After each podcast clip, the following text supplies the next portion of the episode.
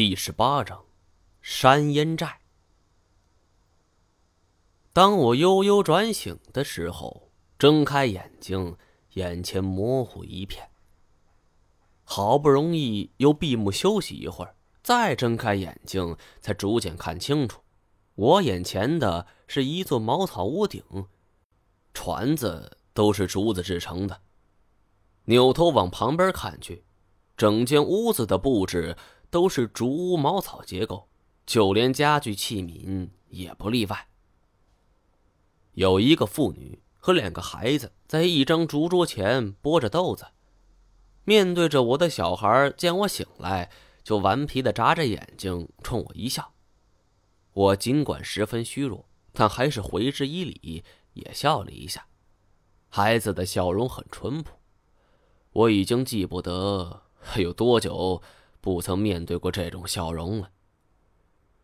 孩子拉着妇女的手晃了晃，说了一句什么话，我没听懂，只是细一品味儿，有点儿像是越南语，但是又不是。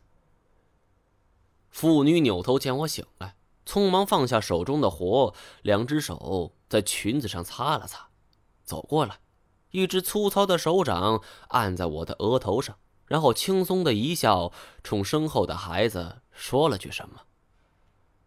孩子从竹凳上跳下来，是欢欢喜喜的出去了。妇女回过头来，慈祥的看着我，口中喃喃自语。虽然听不懂他在说什么，但从他的表情和目光中，我猜他是在安慰我，或者说是在为我祈祷。我虽然是北方人。但是在云南生活了很长时间，对当地的少数民族也很熟悉了。不过眼前看他们的穿着打扮、生活习俗，与我所认知的云南少数民族相去甚远。我不知道他们是哪个民族，不过这种感觉却很亲切。我的汉语无法跟眼前这个妇女进行交流，只能是微微点头，面带微笑。说了一声谢谢。妇女似乎能够听懂这个意思，轻轻摇头，说了句话，我猜可能是说不用谢谢。这时候，门口传来一阵稳重的脚步声，一个粗壮的汉子就走了进来。他皮肤黝黑，四肢孔武有力，后边跟着那个孩子和三五个人，有男的也有女的。汉子走到我跟前。这妇女是主动起身，将床前的竹凳让给了他。汉子坐下后，摸了摸我额头，问了我一句话：“啊？”我愣了一下，并没听懂。不过从他的声音来判断，他就是之前骑着头像之人。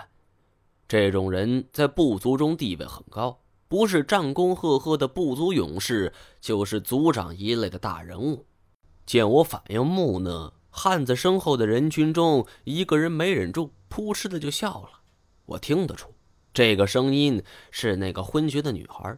她主动站出来说：“族长是问我感觉好些没。”这个女孩二十四五岁年纪，皮肤透着一种健康的古铜色，眼睛大大的，睫毛很长，穿着兽皮的衣服却遮不住身材的窈窕。长长的头发系了很多小辫儿，这额头戴着一抹青色的扎带头巾，笑起来是露出一口洁白的牙齿，朱唇边两点小酒窝，很漂亮。我尝试说句话，却发现这嗓子里边干得很，一发声是前所未有的嘶哑，像是一个老头子。我嘴唇嗡动，这好不容易才说了一句。想喝口水，女孩又笑了一声，弯腰对族长说出了我的意思。族长听后是拍着大腿发出了爽朗的笑声，周围的人也都大笑。小孩子很机灵，是跑到竹桌边上给我倒了一杯水，两只手捧着竹制水杯，是步履蹒跚的朝我走来。这间竹屋并不大，从桌子走到床边也不过三五米。但这孩子也只有四五岁，等他辛苦走到，这杯中水已经洒了三分之一了。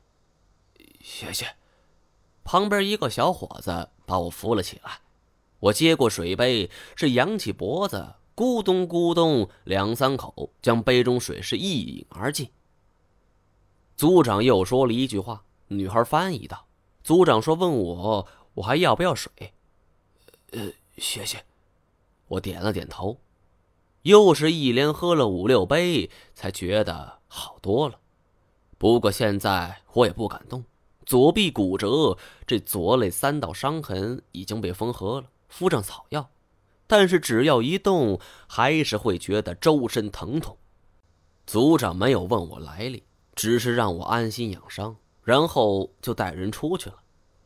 临走前，吩咐女孩说：“她留下来照顾我，需要什么就跟我说。”然后这组长就带着人走了。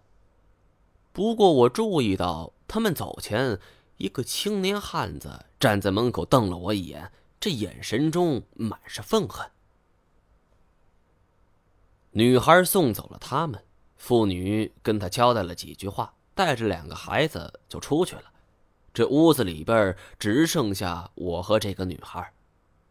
见我不说话，他就问我，说：“你叫什么名字？从哪儿来的？你是汉族人吗？为什么你会在雨林出现呢？就你一个人吗？”是一口气问了我十几个问题，我不敢笑，怕牵动了伤口，只能是从心里哭笑不得。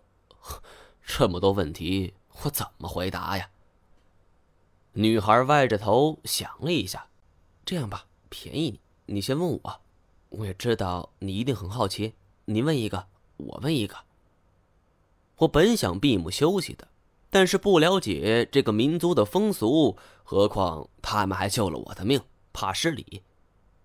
想了片刻后说：“呃，你叫什么名字？乐瑶，你呢？呃，张一毛。哦，张一毛。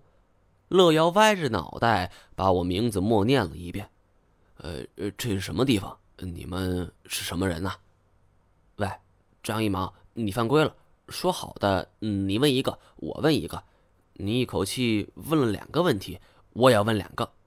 见我一脸的错愕，他又笑了。不过我可以先回答你，我们这个寨子叫做山烟寨。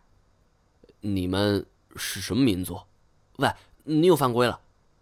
乐瑶是佯作生气，撅着嘴巴，模样颇有几分可爱。